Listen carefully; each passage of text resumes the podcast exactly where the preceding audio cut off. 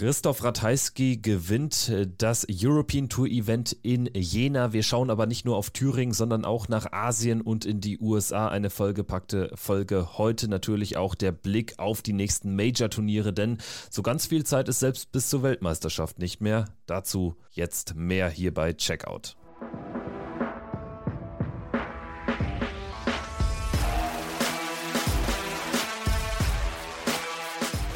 Ist Checkout, der Darts Podcast mit Kevin Schulte und Christian Rüdiger. Einen wunderschönen guten Tag. Hier ist Checkout, der Darts Podcast powered by Sport 1. Vielen Dank fürs Einschalten zu dieser neuen Folge direkt nach den German Darts Open in Jena, einem ganz wichtigen Turnier auf der European Tour, kurz vor dem nächsten Major dem World Grand Prix. Ich bin Kevin Schulte, freue mich auf die nächsten Minuten mit Christian Rüdiger. Grüße dich, hi. Hallo Kevin, ich grüße dich. Ja, Checkout gibt's wie immer auf den gängigen Podcast-Plattformen und bei unseren Kollegen von Sport 1. Zudem gibt es Sonderfolgen auf Patreon.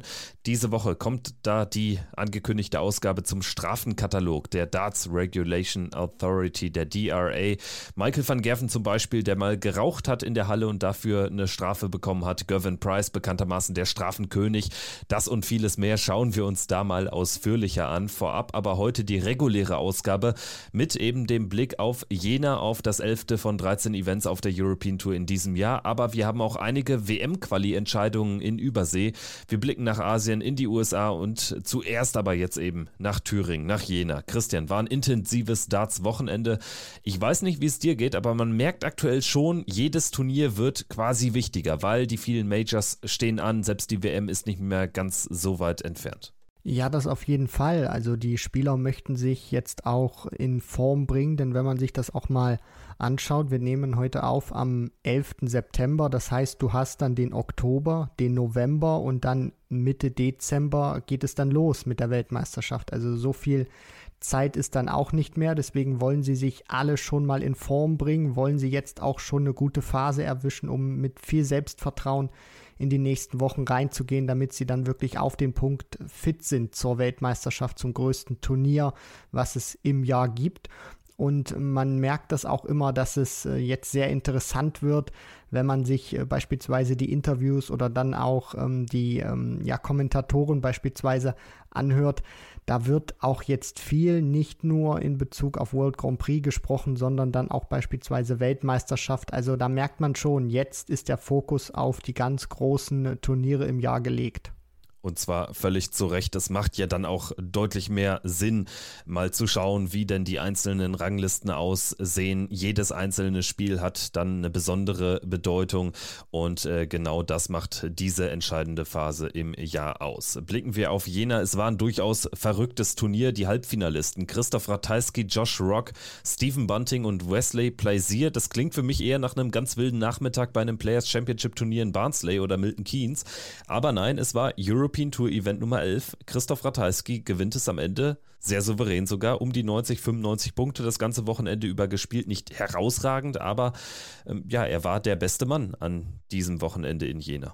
Ja, und für Ratajski auch ein sehr wichtiger Sieg. Das war jetzt sein zweiter Erfolg auf der European Tour, der erste nach Gibraltar 2019. Das heißt, er hat insgesamt vier Jahre warten müssen, bis er wieder mal ein Turnier auf der European Tour gewinnen konnte. Für ihn sehr, sehr wichtig, dass er sich damit auch wieder, ich will nicht sagen zurückmelden kann, nur dass er auch spürt, dass er jetzt nicht irgendwie so diesen, ähm, ja, Krach nach unten sozusagen hat im Ranking, sondern dass er sich erstmal in diesen Regionen jetzt auch erstmal festsetzen kann, beziehungsweise auch wieder anpeilt, dann ein bisschen höher im Ranking ähm, klettern zu können. Ist jetzt durch den Erfolg wieder zwei nach oben gerutscht, ist jetzt die 21 der Welt wieder.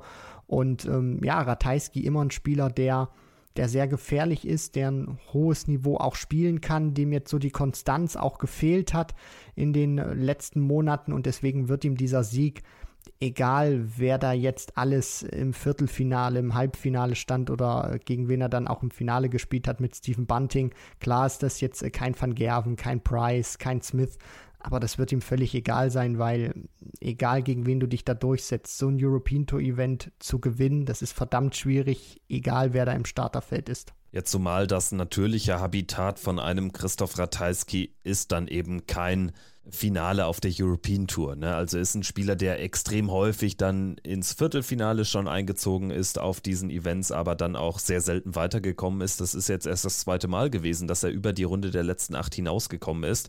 Und kurios dabei ist, wenn er diese Runde, dieses Viertelfinale übersteht, dann gewinnt er auf der European Tour immer. Es war jetzt das zweite Mal der Fall. Vier Jahre nach dem Turniersieg in Gibraltar ist es jetzt der Erfolg in Jena. Also Christoph Ratajski tatsächlich äh, da mit einer ordentlichen Duftmarke, aber auch sein Finalgegner Stephen Bunting, den haben wir in den vergangenen Jahren sehr selten in der entscheidenden Phase von Turnieren noch im äh, Turnier gesehen. Also auch eine dicke Überraschung gewesen. Er übersteht zwei Decider auf seinem Weg im, ins Endspiel gegen Joe Cullen, zunächst in der zweiten Runde mit 6-5 und auch Andrew Gilding am äh, Sonntagabend hat er im Decider erst besiegen können. Dazwischen hat er aber ordentlich Martin Schindler ein von Latz geknallt mit 6 zu 1 im Halbfinale, dann wiederum gegen Wesley Plaisir im Decider gewonnen.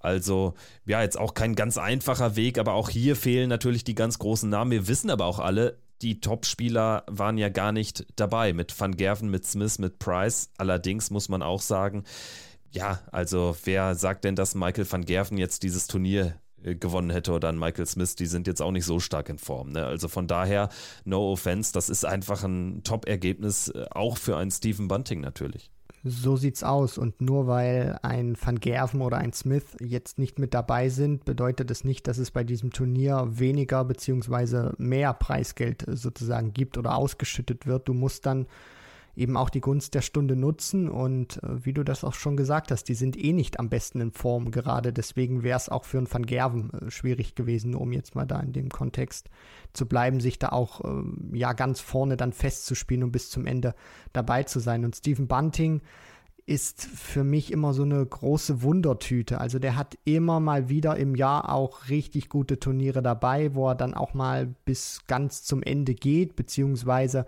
ähm, bis zum Schluss auch äh, mit dabei ist. Und ähm, hier war das jetzt mal wieder so ein Turnier, wo er dann auch sicherlich dann mal enge Momente übersteht, dann aber auch wieder gute Matches hat, wo er den anderen Gegner wirklich von der ähm, Scoreline her wegfegt.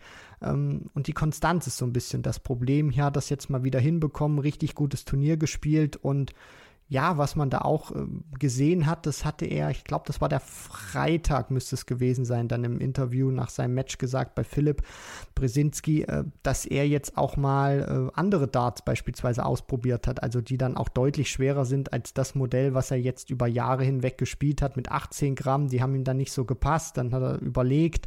Ähm, also das ist auch schon interessant zu sehen. Stephen Bunting, der wird nicht nur älter. Äh, du kannst jetzt nicht nur wahrscheinlich mit den 11, 12 Gramm Darts immer die Zeit werfen, sondern er probiert ein bisschen was aus und ja, das äh, finde ich auch mal ganz interessant, dass Bunting so von diesem Unikat, von diesem Status, was er sozusagen hat, mit diesen, ja, äh, sozusagen Gewichtszahnstocher-Darts zu spielen, ähm, ja, da auch ein bisschen bastelt.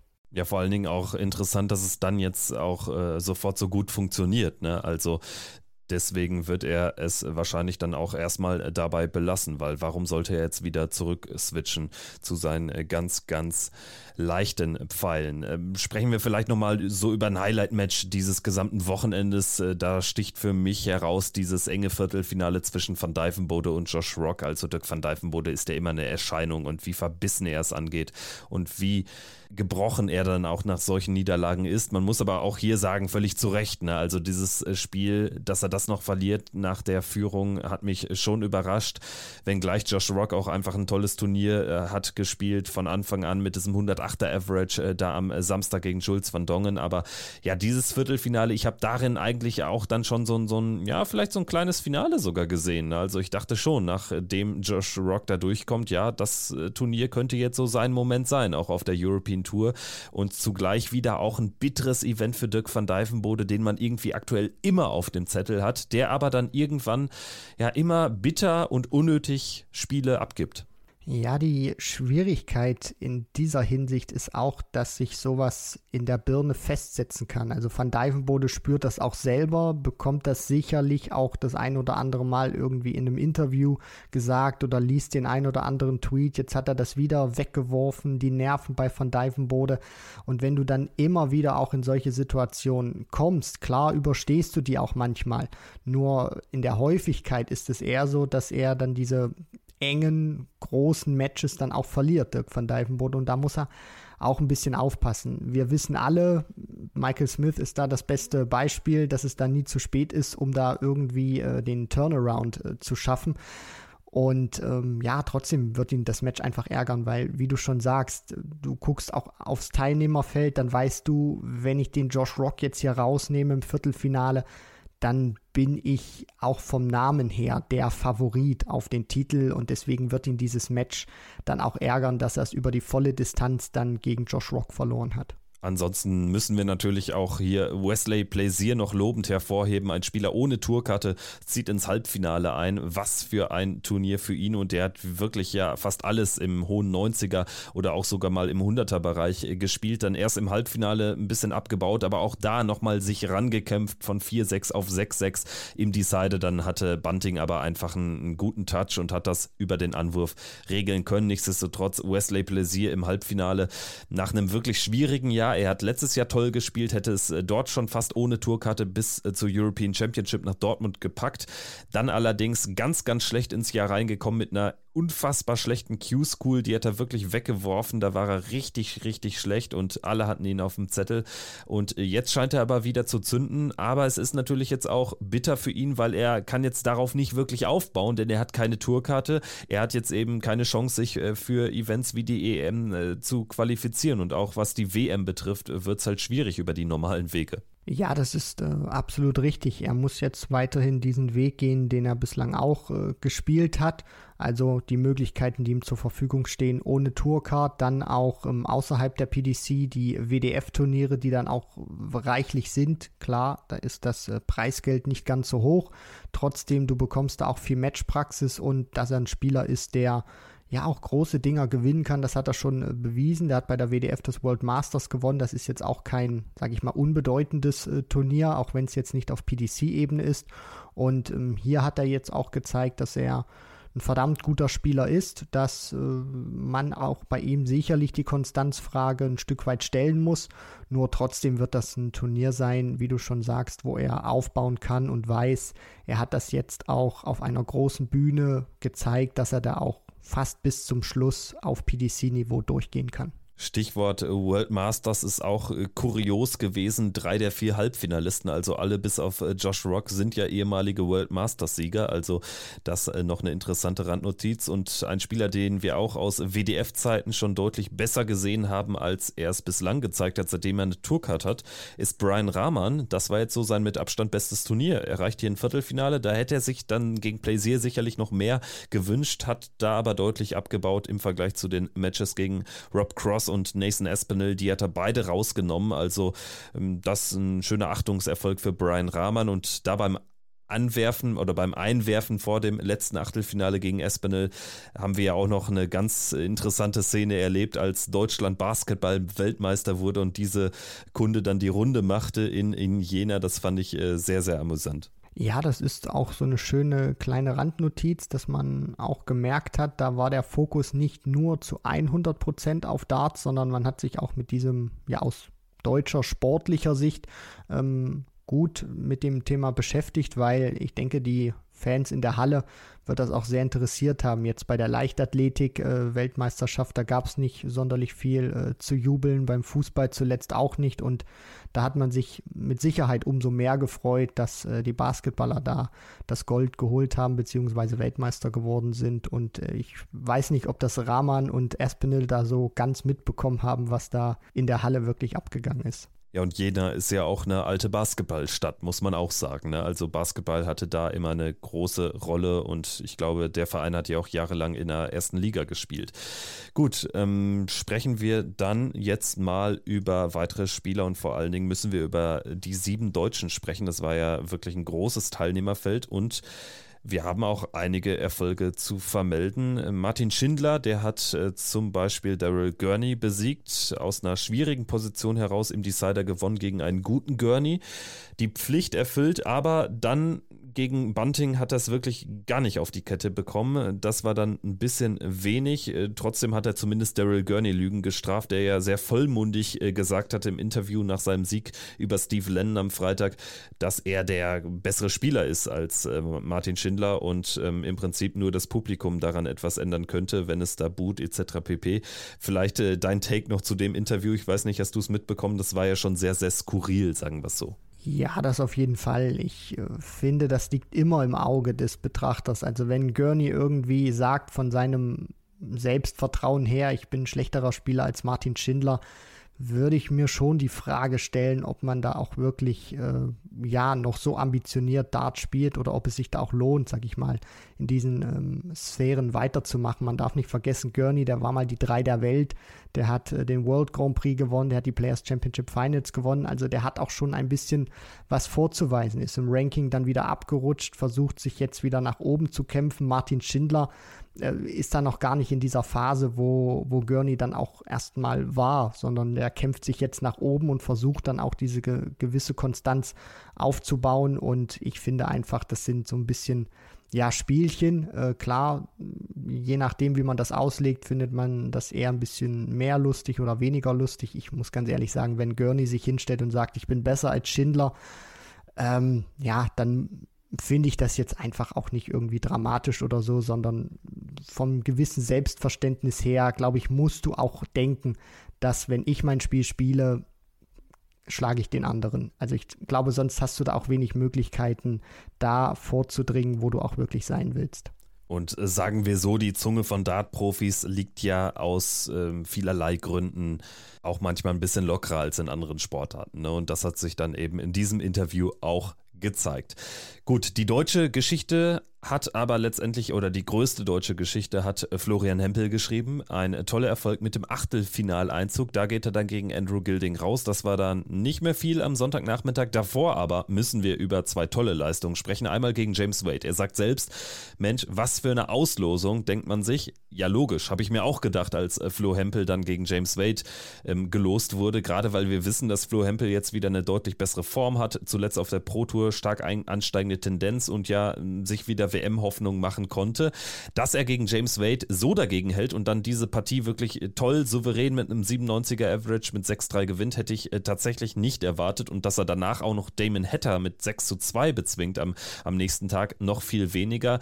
Also ein famoses Turnier und das, dieses Turnier kann dann wirklich oder ist vermutlich der Turnaround in diesem Jahr für Florian Hempel, denn das sorgt dafür, dass er Stand jetzt einen Riesenschritt macht im Tourcard Race. Da wäre er Stand jetzt wieder mit einer Tourkarte Karte ausgestattet, weil er eben jetzt ähm, unter den ähm, Provisional WM-Startplätzen ist. Also hat er jetzt 500 Pfund Vorsprung, hat auch noch eine Qualifikation ja für die European Tour ähm, geschafft in diesem Jahr. Also Florian Hempel, da geht jetzt wieder einiges in die richtige Richtung. Es war jetzt aber auch an der Zeit. Man kann sagen, nach diesem Turnier und auch nach den Players Championship Turnieren erscheint gerade rechtzeitig noch die Kurve zu bekommen. Und für mich war das jetzt auch die Bestätigung dieses guten Wochenendes, was er auf der Pro Tour gespielt hat, da jetzt James Wade zu schlagen, Damon Hatter also auch nicht nur in die dritte Runde einzuziehen, sondern auch die Spieler, die er geschlagen hat. Egal, ob Hatter jetzt äh, zuletzt so bombastisch drauf war oder nicht, das ist erstmal vollkommen egal. Das ist ein gesetzter Spieler und du musst den rausnehmen. Und Flo Hempel hatte auch nicht die beste Form.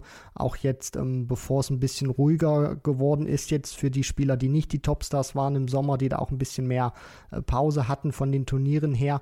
Und was mir bei ihm auch gut gefällt, gerade auch so gegen James Wade ist mir das aufgefallen, nicht nur die, die Körpersprache, sondern auch das Scoring, also das, was ihn auch stark gemacht hat, gerade bei seiner ersten Weltmeisterschaft. Ich finde, er bekommt die, die Darts auch wieder besser dahin, wo er sie haben möchte, hat dann auch wieder mehr Aufnahmen dabei, wo er mindestens ein Triple erzielt und das hilft ihm in seinem Spiel dann auch. Und man merkt einfach auch bei Flo Hempel, dieses simple Beispiel, wenn du wieder ein paar Ergebnisse einfährst, wenn du merkst, es läuft wieder ein bisschen besser, du bekommst automatisch mehr Selbstvertrauen. Und wenn du mehr Selbstvertrauen hast, dann spielst du automatisch besser, weil du ein gewisses Selbstverständnis an den Tag legst.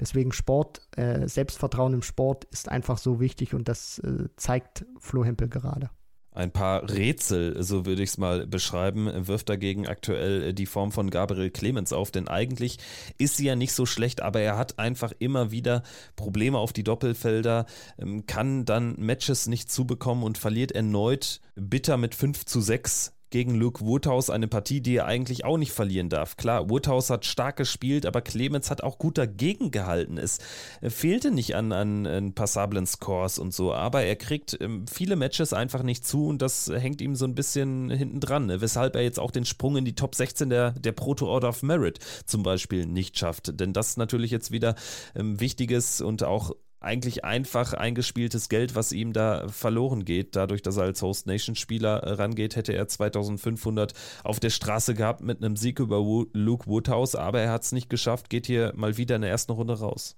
Ja, wie du schon sagst, das ist irgendwie auch schwierig bei äh, Gabriel zu erklären, weil das, was er spielt, jetzt nicht irgendwie äh, richtig schlecht ist, wo man dann irgendwie sagt, was ist denn da jetzt passiert, sondern das ist auch ein Grundniveau, was er da an den Tag legen kann und das ist auch immer völlig in Ordnung, wie ich finde. Nur er bekommt es dann in diesen, ja vielleicht auch in diesen ähm, Details im, im, im, Match dann nicht hin. Also da, wo du irgendwie denkst, okay, wenn er den jetzt auslässt, ist vielleicht doch nicht so schlimm, dann wird er aber wieder in dem Moment bestraft und kann dann nicht so richtig kontern. Also es fehlt vielleicht auch irgendwo so ein bisschen diese ganz große Konstanz innerhalb des Matches und vielleicht auch irgendwo so dieses ähm, Verständnis gerade, also wo man jetzt auch irgendwie vor dem Bildschirm sitzt und sich denkt, ja, wenn er den jetzt irgendwie mal verpasst, ist jetzt kein so gravierender Fehler und dann bekommt er das Ding irgendwie um die Ohren oder kriegt das im zweiten Versuch dann auch nicht hin,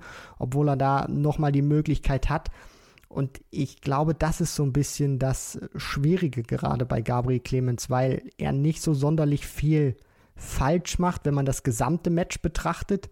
Nur er kriegt diese Dinger dann eben nicht zu. Und ähm, ich glaube, das ist so ein bisschen etwas, was mir so ein bisschen Sorgen bereitet. Da bin ich ganz ehrlich, weil ähm, es wäre mir irgendwie lieber, wenn er auch mal über eine Phase schlechter spielt und die Matches zumacht, als dass er, als dass wir immer davon reden, er hat wirklich ordentlich gespielt, aber dann meistens nicht das zufriedenstellende Ergebnis geholt.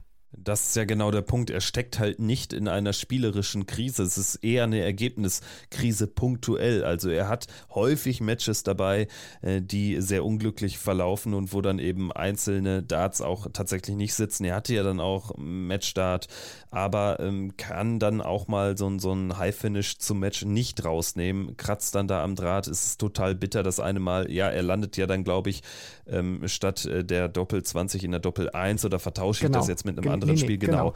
Genau, richtig. Also das ist natürlich super unglücklich dann für Gabriel Clemens. Ansonsten machen wir die äh, Deutschen noch rund. Wir haben einmal Danny Tessmann mit seinem European Tour Debüt, verliert gegen Roy van der Rint mit 3 äh, zu 6. Äh, Nico Kurz, der geht raus gegen Brian Rahman, ebenfalls 3 zu 6. Kamen da beide jetzt auch nicht in die Nähe eines Sieges. Und wir hatten ja dann noch dieses deutsch-deutsche Duell am Freitagabend zwischen Daniel Klose und Ricardo Pietreczko. Ein sehr, sehr bedeutsames Spiel. Für Ricardo geht es um die Grand Prix-Teilnahme und für Daniel Klose um die WM-Teilnahme. Am Ende setzt sich Ricardo durch mit 6-4. Ein Spiel, was gut und gerne aber in Richtung Klose hätte laufen können. Also das war tatsächlich am Ende ein Kraftakt und genau im Prinzip so das Gegenstück zu Gabriel. Also Ricardo spielt ein ähnliches Niveau, hat es ebenfalls mit einem starken Gegner zu tun, kann dann aber so diese einzelnen Momente für sich nutzen. Ja, ich würde sogar sagen, ähm, können Schrägstrich müssen bei Daniel Klose im Bezug auf den Matchausgang. Ich finde, er hat auch wirklich richtig gut gespielt. Da war auch vom Scoring her, fand ich ihn besser als Ricardo über weite Teile des Matches. Und wie du dann eben schon sagst, Ricardo hält sich dann auch drin, weil er eine gute Doppelquote hat, gerade in den in den ersten Legs bis so zum mittleren Teil auch der Partie, wo sie, glaube ich, so bei rund 50 Prozent war, vielleicht sogar ein bisschen drüber. Also im Schnitt hat jeder Zweite gesessen bei ihm und Daniel Klose, der hat auch nicht viel falsch gemacht. Nur hinten raus macht er dann zu viele Fehler auf Doppel und gibt Ricardo dann, ich glaube, es war auch einmal bei eigenem Anwurf gewesen, wo äh, Pikachu da wirklich davonkommt, weil Daniel Klose die Doppel dann in dem Moment nicht trifft. Und äh, Ricardo beißt sich dann eben auch durch, ist dann in diesen wichtigen Momenten stabiler gewesen, hat dann weniger Fehler gemacht. Und für ihn war das ein wichtiger Sieg. Und auch im Interview hat man dann gesehen, und das fand ich auch sehr schön, äh, dass er ganz genau weiß, wie bedeutsam diese Partie war. Weil wir reden immer wieder davon, ja, lassen die Spieler das an sich ran oder nicht. Ich glaube, Ricardo hat da wirklich auch gezeigt, er weiß, was auf dem Spiel steht. Er weiß, was er für Siege erringen muss, um zum Grand Prix zu kommen. Und das hat er dann auch, ja, nicht nur akustisch rausgelassen, sondern auch im Interview gesagt. Und einen Tag später hat er dann auch äh, gut ausgesehen gegen Luke Humphreys. Allerdings hat er dann, nachdem er nochmal von 3-5 ein 5 zu 5 äh, erzielen konnte, hat er dann im Decider einfach nicht mehr äh, die äh, Trippelfelder getroffen. Also eine bittere Niederlage gegen Luke Humphreys mit 5 zu 6. Das wäre natürlich dann ein Riesenschritt in Richtung Grand Prix gewesen, wenn er Humphreys auch noch hätte rausnehmen können.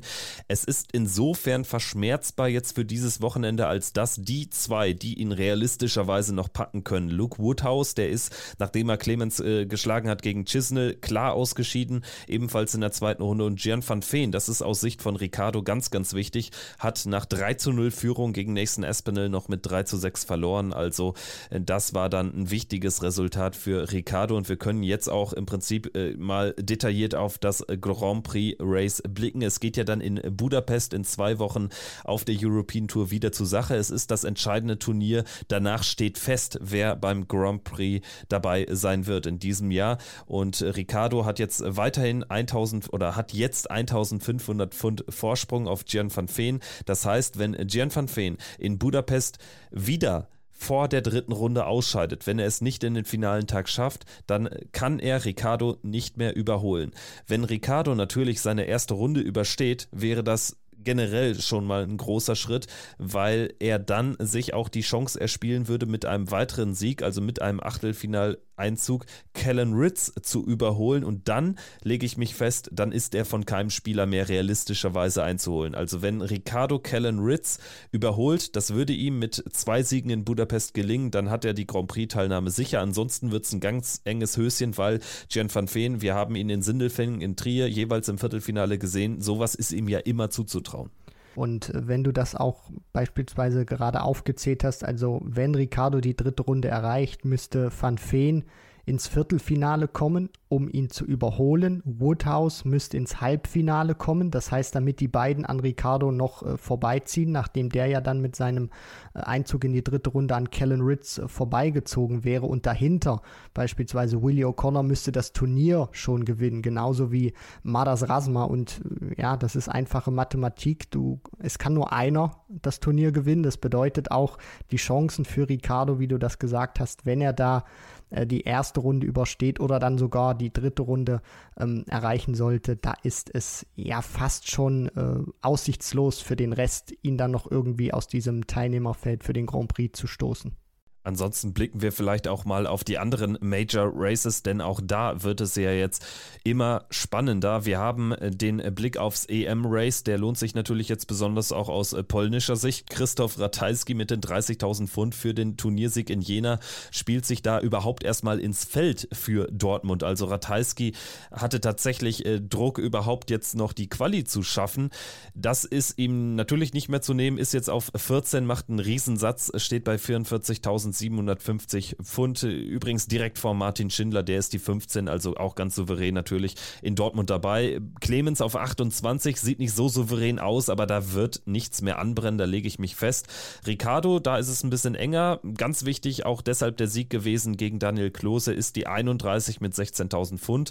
Von hinten kommt aber auch nicht mehr wahnsinnig viel. Steve Beaton ist auf 32, ist aber weder für Budapest noch für Hildesheim qualifiziert und Chris Adobe ist äh, zwar in Hildesheim dabei, muss dort aber auch erstmal die erste Runde überstehen, um tatsächlich noch zur EM äh, zu gelangen. Und alles, was dahinter kommt, hat dann schon einen ordentlichen Rückstand. Also es sieht sehr gut aus, als dass wir drei Deutsche und dann eben erstmals auch Ricardo bei der EM in Dortmund sehen.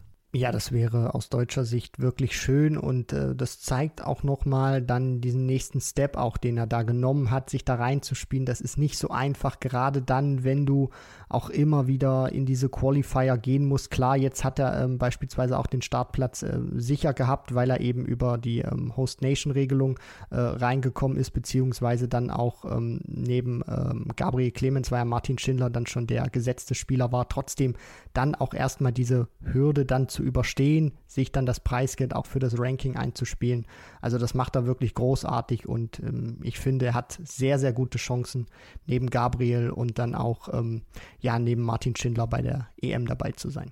Bei der WM sind die genannten drei ja ohnehin schon längst dabei. Clemens und Schindler werden gesetzt sein und dann in die zweite Runde einsteigen. Im Ali Pelli Ende des Jahres. Ricardo Pietreczko wird über die Pro Tour sich auch erstmals äh, qualifizieren. Neu drin stand jetzt, das haben wir eben schon erwähnt, ist Florian Hempel durch das Achtelfinale von Jena, hat 500 Pfund eben Vorsprung auf Alan Suter, der übrigens völlig indisponiert gespielt hat mit einer 75 im Average, der kein Leck hat gewinnen können. Da ging gar nichts gegen Ricky Evans. Das aber nur am Rand. Rande. Aus deutscher Sicht Daniel Klose im WM-Race auch äh, gar nicht mal so unaussichtsreich äh, platziert. Ihm hätte natürlich auch der Sieg über Ricardo gut getan, aber da ist noch was möglich.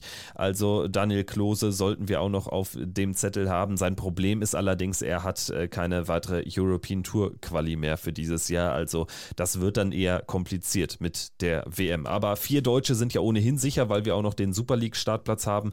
Fünf jetzt aber mehr als realistisch und sechs sechs tatsächlich auch noch möglich. Also dadurch, dass Flo Hempel jetzt auch eine gute Form hat, sich jetzt auch erstmal in dieses Feld gespielt hat, sieht das sehr gut aus, dass es erstmal vier über diese zwei Ranglisten wären, also die Main Order of Merit und dann die Pro Tour Order of Merit, dann der Super League Qualifikant, was du schon gesagt hast, und Daniel Klose. Ja, der hat äh, zwar keine European Tour mehr in diesem Jahr, aber da zählt ja nicht nur die European Tour mit rein, sondern auch noch die Players Championship Turniere und da gibt es insgesamt noch neun in diesem Jahr. Also vielleicht gibt es noch mal einen tiefen Run. Er hat das gezeigt und ich meine, wenn das einmal funktioniert, warum nicht noch ein zweites Mal? Wenn es da wieder ein Finale wird, ein Halbfinale wäre wär auch schon super. Ich meine, das ist super eng dort immer in diesen ähm, Bereichen, wo er sich aufhält. Also ich halte äh, Stand jetzt auch sechs Spieler im Alexandra Palace aus deutscher Sicht nicht für unrealistisch. Und selbst fünf wären ja ein neuer Rekord aus deutscher Sicht für den Alexandra Palace. Was die Weltmeisterschaft betrifft, können wir diesen Moment jetzt im Podcast ganz gut zur Überleitung nutzen, würde ich sagen. Lass uns gerne sprechen über zahlreiche internationale Qualifikanten. 32 schaffen es ja jedes Jahr über verschiedene Qualiturniere in aller Welt und auch Turnierserien in die erste Runde der Weltmeisterschaft. 14 Plätze sind jetzt bereits vergeben. Das liegt auch daran, dass jetzt an diesem Wochenende wirklich einiges stattfand in Asien, in den USA. USA und äh, darüber sprechen wir jetzt. Äh, die Asien-Tour wurde beendet nach 24 Events. Die letzten drei Events haben stattgefunden an diesem Wochenende. Drei verschiedene Sieger haben wir gesehen. Lee Lok Yin aus äh, Hongkong, dann Reynaldo Rivera von den Philippinen und Tomoya Goto, den wir vom World Cup aus japanischer Sicht kennen. In der Order of Merit, Lawrence Illigan, der Filipino, war ja schon durch. Ansonsten war alles offen. Die Plätze 2, 3 und 4 berechtigen zur WM-Qualifikation. Und Goto, der Japaner, hat sich jetzt auf den letzten Drücker tatsächlich auf Platz 2 gespielt und auf den Drängen 3 und 4 haben wir Nebrida und Rivera, also insgesamt drei philippinische Spieler im Ali Pelli zum wiederholten Male auch. Also wenn man sich auch mal so die gesamte Order of Merit anschaut, sieht man schon, dass die Filipinos da tatsächlich äh, stark dominieren mittlerweile da tut sich auf jeden Fall was, auch in äh, diesem Bereich. Und ich äh, sehe die auch immer gerne spielen, weil die haben ein gutes Niveau auch mit dabei. Gerade auch Illigan, das ist eine gute Erscheinung. Also die machen das gut, das ist eine gute Entwicklung und ähm, da bin ich sehr gespannt, was da auch in den kommenden Jahren dann auch noch ähm, ja, von denen produziert wird.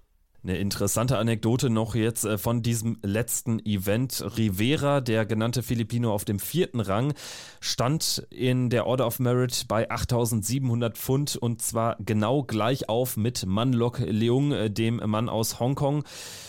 Nach PDC Countback-Regeln hätte Rivera eigentlich den vierten Platz bekommen müssen. Aber darüber hat man sich bei der PDC Asia offenbar hinweggesetzt und tatsächlich ein Playoff-Match zwischen beiden angesetzt. In diesem gab es dann die pure Dramatik. Matchstarts für beide. Am Ende gewinnt Rivera 5 zu 4. Aus jetzt so Regelsicht könnte man ja argumentieren, Gott sei Dank hat Rivera dieses Spiel gewonnen, denn ansonsten hätten wir wieder mal darüber sprechen müssen, dass es ja eigentlich nicht sein kann, dass die PDC Asia entgegen der PDC Order of Merit Regeln agiert hat. Ja, das auf jeden Fall. Also ich verstehe da oftmals auch nicht, warum Dinge gemacht werden oder festgesetzt werden, die eigentlich ähm, ja ganz anders hätten ablaufen müssen. Und da, wie du schon richtig sagst, Kevin, ist es äh, wahrscheinlich auch gut, dass äh, Rivera sich dann da durchgesetzt hat. Manlok Leung und alle anderen haben aber natürlich noch die Chance, sich über die Asienmeisterschaft im Oktober in den Ali Pelli oder für den Ali Pelli zu qualifizieren. Das dann auch die kleine Möglichkeit für Paul Lim, der am Ende diese Tour auf Rang 8 beendet. Sprechen wir jetzt über die Nordamerika-Tour. Da haben die letzten drei Events ebenfalls stattgefunden. Zwölf an der Zahl sind es ja dort über das Jahr verteilt. Drei verschiedene Siege auch hier mit Alex Spellman, den Mann aus den USA, mit David Cameron übrigens übrigens der einzige kanadische Turniersieg in diesem Jahr auf der Turnierserie und Leonard Gates, der gewinnt das letzte Event, hat ihm aber nicht mehr gereicht für die WM-Quali, denn folgendes Bild haben wir dort. Alex Spellman ist die Nummer 1, der beste Amerikaner und der beste Kanadier qualifizieren sich. David Cameron auf 4 als bester Kanadier auch qualifiziert und Stowe Buns ähm, ist eben auch dabei als zweitbester Amerikaner, weil ja eben über die North American Championship ähm, da kein WM-Startplatz diesmal ausgespielt wurde. Also Stowe Buns, äh, wir erinnern uns an eine Folge, müsste so drei, vier Wochen her sein, als wir über diesen lustigen Vorfall äh, bei diesem Turnier gegen David Cameron äh, gesprochen haben. Äh, Stowe Buns, äh, so ein bisschen der Peter Wright Amerikas. Also damit haben wir jetzt tatsächlich nochmal zwei ganz neue Gesichter aus Nordamerika mit Spellman und Buns neben dem arrivierten David Cameron im Alley Pelli dabei. Ja, und das ist auch äh, schön zu sehen, gerade auch, wie sie mit dieser Atmosphäre zurechtkommen werden, mit dieser Bühne, wie sie sich äh, präsentieren werden, was sie auch für ein Niveau ähm, spielen können, dann an diesem Tag, wenn sie dran sind. Und äh, ja, da bin ich einfach mal ähm, ja, in freudiger Erwartung, was sie uns da präsentieren werden. Und äh, David Cameron, da freue ich mich auch. Ich finde, es ist ein guter Spieler, der allerdings manchmal zu viele Probleme auf die Doppel hat und sich dadurch auch Matches, die er normalerweise enger gestalten kann, vielleicht sogar auch auf seine Seite ziehen müsste, sich dann häufig kaputt macht. Ja, man erinnert sich gut an dieses WM-Match da im letzten Jahr mal schauen, ob es diesmal besser läuft für David Cameron. Ansonsten, ja, jetzt eigentlich nicht so viel Neues. Wir haben in der vergangenen Folge, die ja am Donnerstag ausgestrahlt wurde, unter anderem auch schon über Chris Doby gesprochen, der den Ausrüster gewechselt ist und hatten noch so ein paar kleinere Themen. Seitdem ist jetzt nicht so allzu viel dazugekommen. Mir fällt jetzt nur noch ein DDV Supercup erstmals ausgetragen deutscher Meister gegen deutscher Pokalsieger, der Karlsruher SC, der FC Bayern des Dartsports, nachdem man da jetzt ja auch sogar auf Devin Peterson, auf Josse Justitia setzt in der neuen Saison. Jetzt auch Menzo Suljovic, der offenbar für ein paar Spieltage bereitstehen soll. Der KSC gewinnt vor ausverkauftem Haus in Karlsruhe. Unter anderem auch Basti Schwele dort als Moderator, als Kommentator dabei gegen Pokalsieger Captains aus Berlin mit unter anderem Marcel Althaus, Marcel Skorpion. Also ähm, ja, das auch äh, noch erwähnenswert wert jetzt in dieser Folge. Ja, absolut. Und das ähm, hat auch seine Berechtigung, dass wir das hier noch erwähnen. Ich finde, das ist auch schön, dass sich da so ein bisschen was tut, dass man da auch versucht, so ein paar neue Wege oder Möglichkeiten zu erschließen. Und äh, wenn man sich auch mal das Personal anschaut, da äh, trifft dieser Vergleich äh, mit Bayern München auch äh, sehr gut ähm, ja, auf den KSC zu. Also das ist manchmal schon äh, sehr beeindruckend, was sie da an ähm, Personal akquirieren können.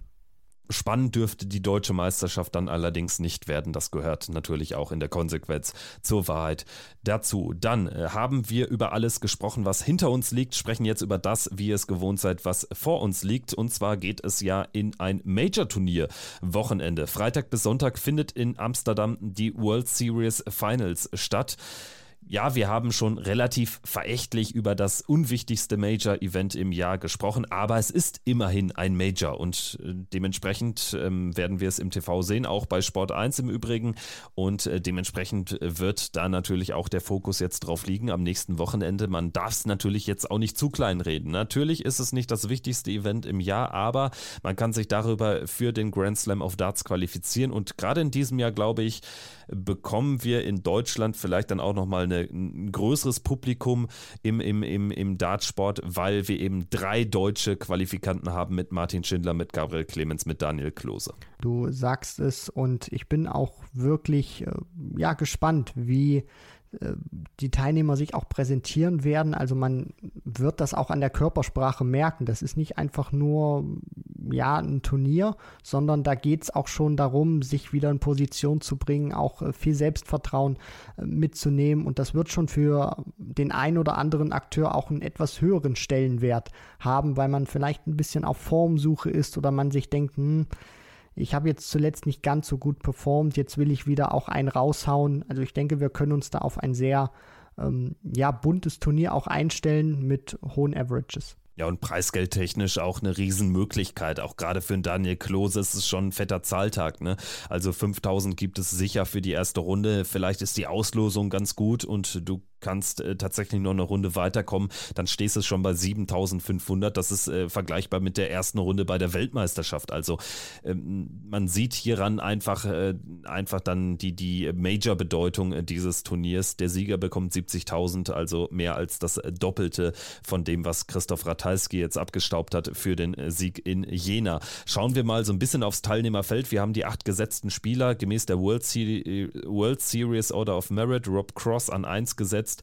Äh, Gervin Price an der 2, Michael Smith, Michael van Gerven, Dimitri Vandenberg, Peter Wright bleibt ein Sorgenkind im Übrigen, Nathan Aspinall und Luke Humphreys als gesetzte Spieler werden sie am Samstag erst in, im Achtelfinale ins Turnier einsteigen und ansonsten wird dann eben offen ausgelost, diese erste Runde, die da komplett am Freitagabend gespielt wird. Auf wen freust du dich so am meisten vielleicht auch abseits der drei deutschen Spieler?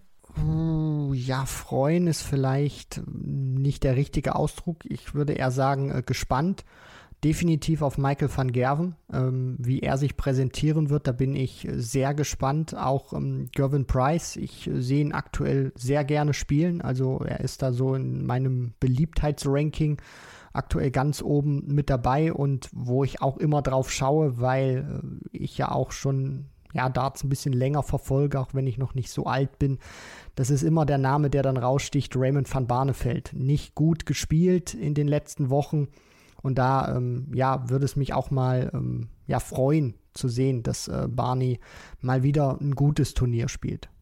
Barney, einer von vier Niederländern, einer von vier lokalen Matadoren, neben eben Michael van Gerven, Danny Noppert und auch Dirk van Dijvenbode, der sich ja hat qualifizieren können. Van Dijvenbode im Vorjahr knapp dran am ersten Major-Triumph gegen Gervin Price im Finale knapp unterlegen gewesen ist für mich tatsächlich ein Spieler, den ich jetzt auch hier ganz besonders auf dem Zettel habe. Muss man natürlich mal schauen, wie die Auslosung aussieht.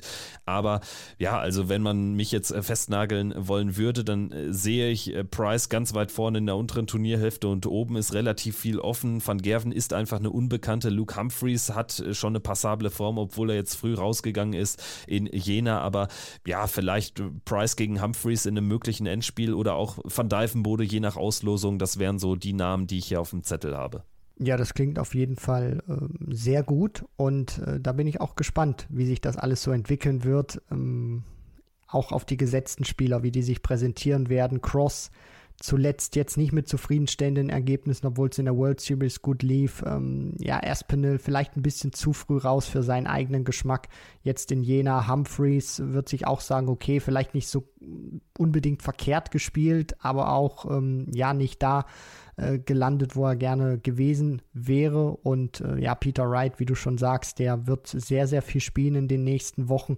Muss er auch. Der hat richtig viel Pressure, gerade was die Weltmeisterschaft dann angeht. Also auch er wird daran interessiert sein, ein gutes Turnier zu spielen, auch wenn es nicht für das Ranking zählt, nur einfach für das Gefühl, einfach zu wissen, ja, da ist jetzt was im Tank für die entscheidende Phase der Saison.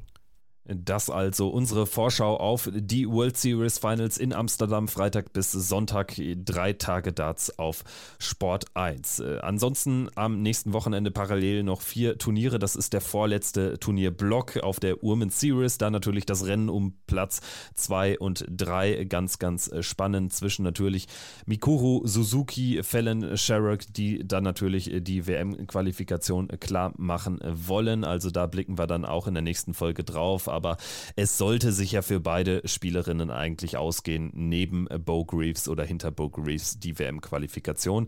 Äh, vielleicht noch ganz äh, kleine Werbung in eigener Sache. Ich äh, kommentiere ja im Stream nächstes Wochenende die My Dart Coach Championship aus Bad Salzuflen. Das Turnier, worüber ich auch mit Micha hier im Podcast schon mal gesprochen habe, mit Micha Wattenberg von My Dart Coach. Spieler wie Christopher Tondas, Marvin Koch sind dort dabei, Niklas Menz, Finn Kuziak, eventuell auch Patrick Klingelhöfer, sofern er nicht beim KSC in der Bundesliga antreten muss am ersten Spieltag. Das aber nur noch, um die Folge abzurunden. Ansonsten, Christian, ich würde sagen, wir wir melden uns in einer Woche in alter Frische, in neuer Frische zurück, sind gespannt auf die World Series Finals und dann gibt es natürlich auch nochmal die explizite Vorschau auf das letzte Event im World Grand Prix Race, die European Tour in Budapest. Ich würde sagen, genauso, Kevin, machen wir das. Wir hören uns in einer Woche. Macht's gut. Ciao, ciao. Ciao.